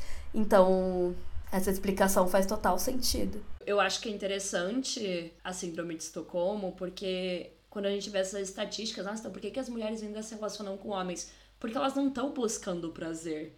Né? Elas estão buscando dar prazer. É justamente esse o ponto. Estão né? tentando deixar o captor feliz, né?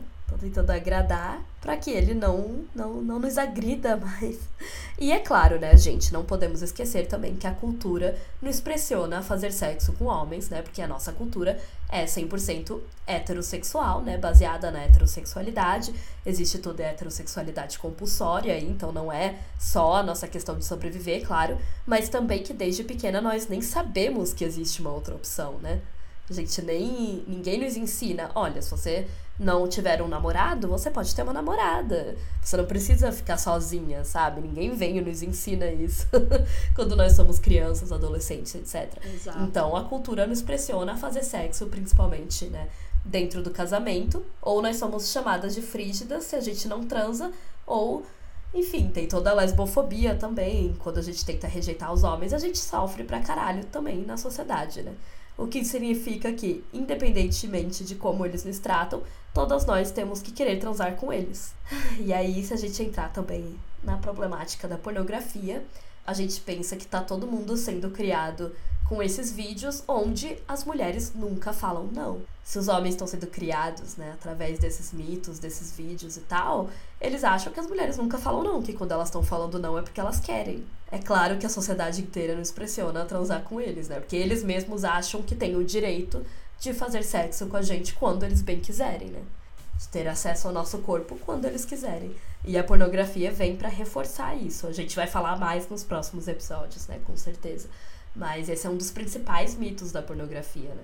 Vende essa ideia de que as mulheres estão ali disponíveis para você, assim como a prostituição, porque você pode só comprar o corpo de uma mulher, né, a hora que você quiser. Exatamente. É, o próprio fato de existir a prostituição como uma saída para qualquer mulher, ah, se você estiver precisando de dinheiro e tal, já mostra o quanto a sociedade coloca ali o, o sexo heterossexual como ah, não tem como você escapar, você vai ter que fazer por algum motivo. Por isso que a autora coloca, tipo, ah, o casamento, ou você ser chamada de frígida, enfim, depende do, da bolha que você tá, do lugar que você tá. Independente, de alguma forma, a sociedade vai dizer que você tem que transar com homens. E aí, outro ponto que ela traz também nessa parte do capítulo é como os atos sexuais ocorrem num contexto de violência, né? Porque para além de você não poder dizer não, muitos elementos de estupro podem estar presentes. Claro que o fato de você não poder dizer não já é um elemento de estupro, né? Mas ela quer dizer mais no sentido também da própria violência mesmo, né? Muito por causa da pornografia também. mesmo no caso de atos sexuais que ocorrem entre parceiros que se amam. Então, é muito complicado, porque mistura muitos elementos e também é por isso que muitos homens não percebem estupro da mesma forma como mulheres percebem, né? Justamente porque eles acham já que eles têm esse poder e que eles podem fazer o que eles quiserem, que a mulher não pode dizer não, e daí tem toda a questão da pornografia romantizar, né? Atos extremamente violentos e agir como se todo mundo quisesse fazer eles. Então, enfim, né, galera? É, Complicado. Exato. Nos próximos episódios a gente vai falar mais, mas realmente, assim, com o passar do tempo também, com certeza por influência da pornografia, né, o sexo foi ficando mais violento. Como qualquer mulher solteira hoje em dia pode te contar, né? E aí ela termina explicando que da mesma forma que o amor ainda pode existir fora do contexto da síndrome de Estocolmo, a heterossexualidade feminina também poderia se desenvolver como uma identidade. Ela não tá falando, gente, que só existe por causa da síndrome de Estocolmo, mas que em uma sociedade igualitária, onde a gente não vivesse, né, como reféns, as mulheres também se sentiriam livres para se identificarem como lésbicas ou bissexuais, enfim, para terem identidades que fugissem né, da heterossexualidade e não se sentiriam sempre coagidas a se considerarem hétero. Eu acho que faz muito sentido, mas é aquilo, é muito triste porque a gente nunca vai saber, né, como é que seria. E na página 252 ela diz então: até que as mulheres estejam livres da ameaça da violência masculina, não há como saber se a identidade e a prática heterossexual das mulheres são algo além de respostas à síndrome de Estocolmo social. A teoria da síndrome de Estocolmo social fornece uma estrutura para gerar hipóteses testáveis sobre o papel que dinâmicas de poder de homens e mulheres desempenham na construção da sexualidade e identidade sexual das mulheres. É bem interessante isso, né? Porque não é que ela tá falando isso como um ultimato, tipo, temos certeza que é por conta da síndrome de Estocolmo. Ela tá falando que utilizando essa teoria, a gente pode criar hipóteses e pensar sobre, né, o, o amor e os relacionamentos, tal, entre mulheres e homens, e aí, né, tentar testar essas hipóteses, etc. E que realmente não tem como a gente saber, né? Porque a gente vive nessa sociedade patriarcal. Não tem como a gente saber como seria se nós vivêssemos em uma sociedade igualitária. Será que os relacionamentos entre homens e mulheres ainda existiriam? Ou se existiriam, seria dessa forma, né? Será que não teria mais mulheres que se relacionariam com outras mulheres? Será que a gente não veria, pelo menos, mais como uma possibilidade né, se relacionar com outras mulheres. Enfim, são vários questionamentos, né, que no fim ela termina o capítulo trazendo essas perguntas bem interessantes que podem guiar o nosso pensamento sobre sexualidade, sobre feminilidade também, né? Por exemplo, se nós não sofrêssemos com a violência masculina, como que a gente ia experimentar o erotismo? O que seria ser sexy se não tivesse essa visão masculina, muitas vezes voltada para a violência, né, para degradar a mulher? Como a nossa atitude com o nosso corpo mudaria, qual seria a relação das mulheres com o seu próprio prazer, né, durante o sexo. São várias e vários pontos e várias questões que todas as mulheres deveriam se perguntar para entender melhor, né, sobre a sua sexualidade, sobre as suas relações com os homens. Exatamente. E assim ela termina esse capítulo, né? Muito foda, como a Isabela falou, eu acho que é o melhor do livro. Depois desse só tem mais um, né? Só tem mais Sim. a conclusão. Então, agora a gente vai dar uma pausa aí no Amar para Sobreviver para focar no Pornland pelos próximos episódios e depois a gente vai voltar no fim com os capítulos finais de todos os livros, incluindo do Amar para Sobreviver, porque todos eles têm em comum que o último capítulo são sobre como combater essa cultura, né? Como combater a misoginia, o patriarcado. Então. É, gente, porque é claro que as autoras chegam no final e elas não querem te deixar 100% deprimidas, né? Elas querem oferecer soluções, né? Então todas elas elas terminam de uma forma assim, vamos buscar soluções, tal, para esses problemas. Então, vai ser bem legal, gente. A gente vai focar nos próximos episódios aí sobre pornografia, que também tem tudo a ver com amar para sobreviver, como vocês ouviram hoje. E aí, depois disso, a gente volta e dá essa finalização aí com todos os livros da temporada. Exato. Vai ficar bem legal, ansiosa. E aí, agora vamos então para os recadinhos finais. Eu espero que vocês tenham gostado desse episódio. Obrigada por ouvirem até aqui, né? E se você gostou, por favor, compartilhe esse episódio no seu Instagram, compartilhe com seus amigos, manda para aquela amiga que tem interesse em saber mais sobre essas questões. Avalie no Spotify, você pode avaliar ali com as estrelinhas, que também nos ajuda bastante. Nos siga nas redes sociais, arroba Pessoal é Político no Instagram, arroba Pessoal Podcast no Twitter. Se inscreva para receber nossa newsletter no site, o pessoalpolitico.com.br. E se você quiser apoiar o nosso trabalho, em apoia.se barra pessoal político, você pode apoiar com qualquer quantia a partir de dois reais. E claro, se você quiser se inscrever lá na newsletter, como a gente já falou, para ficar sabendo aí quando vai ser a próxima turma do nosso curso, que foi incrível, gente, foi maravilhoso. A gente teve vários feedbacks muito legais das alunas. A gente tá assim super animada para fazer de novo, para melhorar ainda mais o conteúdo. Então, se você tiver interesse, a gente vai estar tá divulgando aí, né? Provavelmente vai ser ano que vem. E antes disso, a gente vai ter alguns outros conteúdos também sobre a indústria pornográfica, que é um assunto que muitas pessoas se interessam lá no Instagram e que teve bastante interesse. Então, se você quer saber mais sobre, você provavelmente vai estar ouvindo aqui nos próximos episódios que a gente vai falar do Pornland, que é esse livro incrível e maravilhoso da Gildines. E aí, se você quiser se aprofundar, você pode já se inscrever na lista de espera do nosso curso. É isso, pessoal. Até a próxima, então. Gente, até a próxima. Obrigada por terem ouvido. Continue acompanhando lá nas redes sociais e é isto.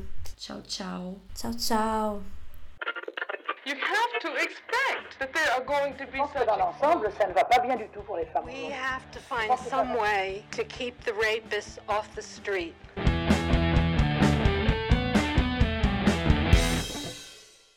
O Pessoal é Político é produzido e roteirizado por Isabela Graton e Letícia Graton.